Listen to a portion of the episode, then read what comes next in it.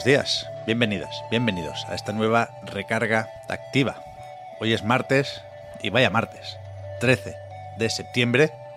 Tenemos tela que cortar hoy, ¿eh, Marta? No, no necesariamente en la recarga, sino en lo que se viene a lo largo del día de hoy. Desde luego va a ser un día duro.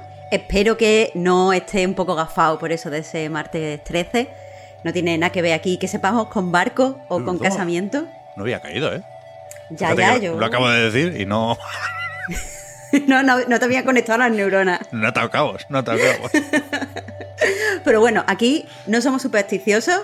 Lo que quizás, Pep, tú puedas ser un poco adivino. Porque es que ayer nos despedimos pensando en justo lo que ocurrió. Es verdad, ¿eh? No nos podemos quejar en ese sentido, antes por lo menos de ver los eventos, pero vamos a comentar bien porque alguien habrá pensando de qué carajo estáis hablando.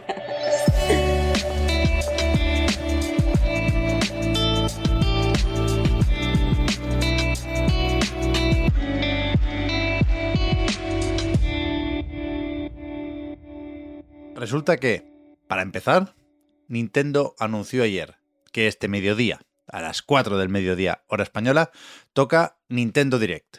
Y preparaos porque no es ni mini, ni partner showcase, ni hostias. Es un directazo de 40 minutos, además. Claro, yo entiendo que, eh, bueno, hacía siete meses que no teníamos un direct como Dios manda.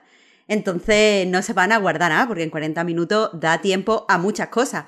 Aunque entiendo que parte de, de lo que veremos eh, estará relacionado con el recién estrenado Splatoon 3. Más allá de eso, Pep, eh, ¿apuestas? Uf, no quiero apostar, Marta, porque es que no... O sea, el, cu- el cuerpo aguanta una decepción por día. Esto lo tengo yo comprobado. Vale. Dos decepciones por día pueden ser muchas. Pero bueno, es verdad que podemos hacer la trampa, que para el otro evento, para el State of Play, ya será miércoles. Pero bueno, fuera coñas. Es un Nintendo Direct el de hoy centrado en juegos que van a salir para Nintendo Switch este invierno, es decir, hasta marzo del año que viene más o menos. Y no sé cuántas cosas podemos colocar ahora mismo en el calendario. Supongo que meterán el Advance Wars, supongo que para enero, febrero tendrán algún juego que todavía no conocemos. Entiendo que, aunque no sea invierno, un tráiler de Bayonetta 3 no nos va a hacer daño, pero yo, la verdad, no sé si es pedir mucho, me gustaría saber cómo diablo se va a llamar la secuela de Breath of the Wild. Yo estaba pensando en lo mismo, estaba esperando que tú lo dijeras, porque a mí tampoco me gusta agafarlo. Creo que ya sería obligado ver, ver algo, eh, no solo ya el título, sino un poquito más de, de un teaser. Aquí también la duda creo que está Pep en si veremos Pokémon Españita, porque hace nada vimos un tráiler. Hmm. Podríamos ver algo más, pero, pero no sé si va a ser demasiada info. También conocimos tres Pokémon nuevos. Sí, lo suelen dejar ya para el Pokémon Presents, ¿no? Pero es verdad que aunque sea un tráiler pequeñito, quizá también cabe aquí. Ya veremos, ya veremos. Mencionabas hace un momento el Splatoon, por cierto, Marta. 3,45 millones de copias han vendido el primer fin de semana en Japón y eso lo convierte no solo en el mejor estreno o en el mejor lanzamiento de un juego para Switch, no solo en el mejor estreno de Nintendo, sino en el mejor estreno de un videojuego en toda la historia de Japón. Cuidado. Claro, es que eh, para que no se nos escape nada, ha sido un lanzamiento tan espectacular, ha sido mejor que, que Animal Crossing New Horizon, que era hasta este momento el mejor lanzamiento de la historia en Japón. Ha vendido más que Pokémon Blanco y Negro. Es un absoluto éxito. Y repito, esto de los 3 3,45 millones de copias ha sido solo en tres días y en Japón aún no tenemos la cifra de ventas a, a nivel mundial. Pero vamos, parece que está intratable Splatoon 3. Yo tengo mucha, mucha, mucha curiosidad por saber cuánto vende, efectivamente, en todo el mundo. Splatoon 2 sabemos que acabó con 13 millones y pico. De esos, unos 4 millones fueron en Japón, con lo cual allí ya es que casi lo ha atrapado. Es una barbaridad, no, no, no sé. O sea, Splatoon 2 salió muy cerca del lanzamiento de la consola. Durante muchos meses la gente se compró la Switch y el Splatoon 2. Ahora es distinto, también hay muchas más Switch vendidas, ¿no? Pero, pero no, no sé, no sé si va a llegar a los 20 millones más o menos pronto. Es que puede ser. El arranque en Japón, ¿eh? Bueno, pues eso, histórico. Claro, aquí me gustaría ver un poco, eh, pues, pues, que me dicen los expertos, que dicen los analistas de datos, porque los anteriores, ninguno de los anteriores eh, Splatoon está en la lista de los 20 juegos más vendidos de la historia en Japón, una lista que se caracteriza porque se repite en la franquicia. Es decir, Pokémon está eh, múltiples veces, Monster Hunter está múltiples veces, Final Fantasy está múltiples veces, entonces me gustaría saber, más allá del éxito de Switch, qué tiene este, este Splatoon 3 que, que arrasa. Yo creo que se explica con el parque de consolas, vaya. Si hubiera salido más adelante Splatoon 2, también estaría por ahí. Quiero decir, es una franquicia, desde luego, de las más importantes que hay ahora mismo en Nintendo y en Japón. En, otros países lo estará petando también, ¿eh? pero parece claro que no tanto. Por lo menos en el Reino Unido, que también tenemos las ventas semanales, ha vendido un poco menos que Splatoon 2 en físico. Luego, si sumas las ventas digitales, que no las conocemos, supongo que lo habrás superado, ¿eh? Pero, insisto, parece que no es un melocotonazo tan bestia como en Japón, donde, ya sabemos que adoran Splatoon, ¿eh? Pero vaya, no, es cuestión de esperar, ¿eh? Otra cosa no, pero con las ventas, Nintendo es transparente y no, no falla en los informes financieros. Para el próximo saldremos de dudas. El otro eventito de hoy que nos pilla en el cambio de día. En España vamos a decir aquello para no liarnos de que el State of Play será esta noche a las 11 y 59 y por aquello de que empieza el Tokyo Game Show, estará centrado, nos dicen, en, en propuestas de desarrolladoras japonesas, ¿no? Sí, tenemos pocos datos de cómo va a ser, eh, más allá de que va a durar 20 minutos, eh, la mitad que, el direct, menos mal, porque ya vamos a estar demasiado agitados, y que veremos un total de 10 juegos. Evidentemente eso, destacan que eh, pues sus partners japoneses tendrán una presencia destacada, no significa que vaya a ser exclusivo de compañías japonesas, por cierto. Eso es. Yo sondeando un poco en Twitter, he visto que Silent Hill es tendencia ahora Supongo que tiene sentido esperar o el remake del 2 o, algún teaser de esos que parece que se medio filtraron. Y, después también hay gente más o menos convencida de que saldrá God of War Ragnarok. Entiendo que por mucho que quieran hablar sobre todo de Japón, lo, inminente del lanzamiento también pesa aquí, porque hay, hay varios retweets de gente de Santa Mónica, que a lo mejor lo hacen porque es un state of play y punto, ¿eh? Pero, pero supongo que tiene sentido esperar que una de las excepciones en cuanto a procedencia sea, sea God of War. La gran pregunta, por supuesto, es si después de el anuncio de este State of Play deberíamos seguir esperando o no un showcase. Yo tengo mis dudas, la verdad. Ah, sí, yo pensaba que. O sea, que, claro que teníamos que estar a la espera, que toca, ¿no? Sí. Sí. ojalá, ojalá. no es lo mismo, ¿eh? Un State of Play que un showcase, cuidado ya, por eso digo, por eso digo que, toca específicamente. Más allá de esto, o, no, porque noticia curiosa. Ayer anunció Electronic Arts que tiene un acuerdo con Koei Tecmo y con Omega Force, es decir, la gente de los Musou, para publicar, ¿cómo lo dicen? El próximo gran juego de caza, bajo el sello EA Originals. Sí, básicamente eso. Este, han hecho un partnership, como tú decías, con Omega Force, que son los responsables de mm, Dynasty Warriors, de Samurai Warriors y tal, para hacer un juego de, caza. Dicen que va a ser una, experiencia de alto presupuesto, un triple A, y que estará ambientado en una versión fantástica del Japón feudal. Entonces es como exactamente lo que te imaginas cuando escuchas el titular, supongo. Lo de la caza entiendo que va por Monster Hunter, ¿no? Que harán algo más o menos similar.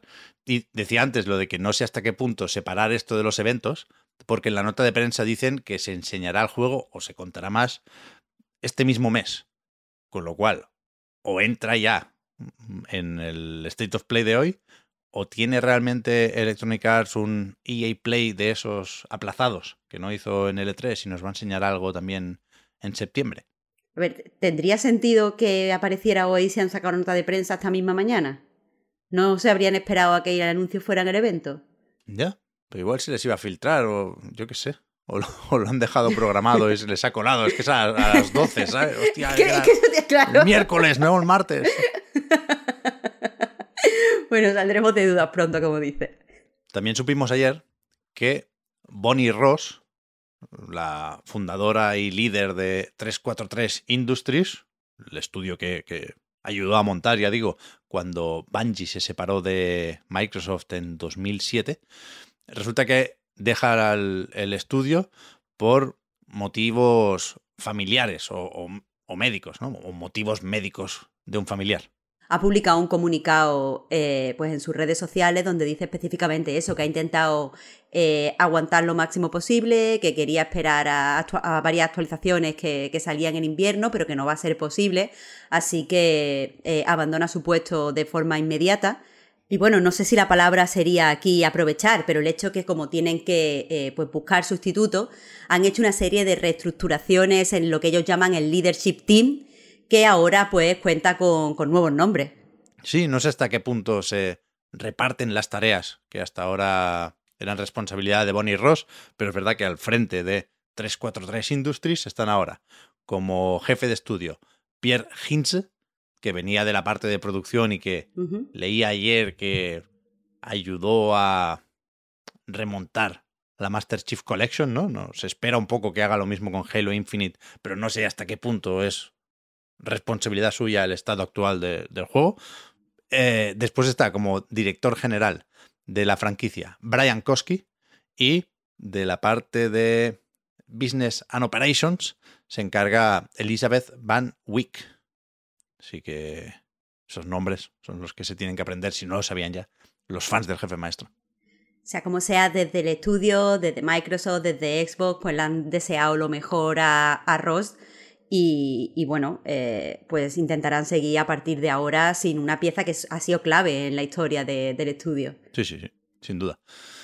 Por cierto, Marta, tenemos que hacer no, una fe de ratas, porque aquí dijimos un poco lo que había, pero sí una aclaración, ¿no? Que ha salido Ubisoft a decir, menos mal, que, que no hay real gambling, que no hay apuestas en Assassin's Creed Mirage y que tampoco hay, de paso, cajas de loot y que por lo tanto entendemos que lo de la clasificación adults only, pues tiene que ser un error, ¿no? Y, lo, que, lo que vale es que todavía no está la clasificación puesta. Claro, eh, evidentemente ya, ya, sospechábamos ayer precisamente que esto debía ser un error. Lo que no entiendo, Pep, eh, ¿se debía entonces a que no estaba clasificado eh, el que el evento tuviera el aviso para mayores de 18? Porque si no, sigo sin, sin entender por qué estaba ese aviso ahí. Pues no lo sé. No lo sé. Tuvo que ser un error o una confusión que ahora mismo no, no puedo imaginar de dónde viene. Porque, cuidado, ¿eh? lo decía ayer, no penséis en el equivalente americano del PEGI 18. La SRB tiene otro sello para esto, que es el, maduro, dicen, para mayores de 17 años. Y el, el Adults Only es algo casi prohibido. Quiero decir, si no ha cambiado la cosa, estoy pensando en polémicas de hace ya muchos años, ¿eh? el hot coffee de GTA y compañía. Eh, estos juegos, los, que tienen esta clasificación, no se venden en tiendas. Y de hecho, tanto Sony como Microsoft, e imagino que Nintendo, por supuesto, tampoco los aceptan en sus plataformas digitales, con lo cual no sé dónde carajo pensaría vender Ubisoft el Assassin's Creed Mirage en ese caso. Claro que como, como dijimos ayer, eh, esta clasificación no, no, o sea, no incluiría apuestas simuladas un casino dentro del juego, que podría ser relativamente, o, una partida de cartas con apuestas dentro del juego, que podría ser algo normal, que, tú te esperas eh, que te pueda pasar durante tu aventura. Estábamos hablando de eh, utilizar el dinero real del jugador para apostar in-game. Entonces, eh, creo que, era un poco evidente que, no podía, que eso no encajaba con la, con la saga Assassin's Creed.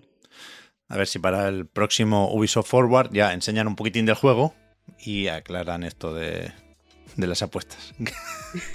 otro día, otro día. Bastantes eventos tenemos ya para hoy, así que vamos a prepararnos para ver qué anuncian Nintendo, Sony y compañía. Y mañana lo contamos, claro. Muchas gracias, Marta, por haber comentado hoy la jugada. Muchas gracias a ti, Pep, y hasta mañana. Chao, chao.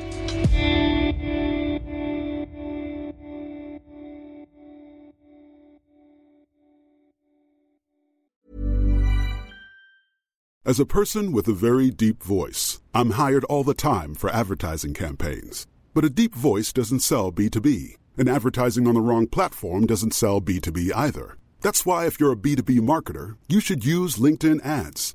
LinkedIn has the targeting capabilities to help you reach the world's largest professional audience. That's right Over 70 million decision makers all in one place. All the big wigs and medium wigs. Also small wigs who are on the path to becoming big wigs. Okay, that's enough about wigs. LinkedIn ads allows you to focus on getting your B2B message to the right people. So, does that mean you should use ads on LinkedIn instead of hiring me, the man with the deepest voice in the world? Yes. Yes, it does. Get started today and see why LinkedIn is the place to be to be. We'll even give you a $100 credit on your next campaign. Go to linkedin.com slash results to claim your credit. That's linkedin.com slash results. Terms and conditions apply.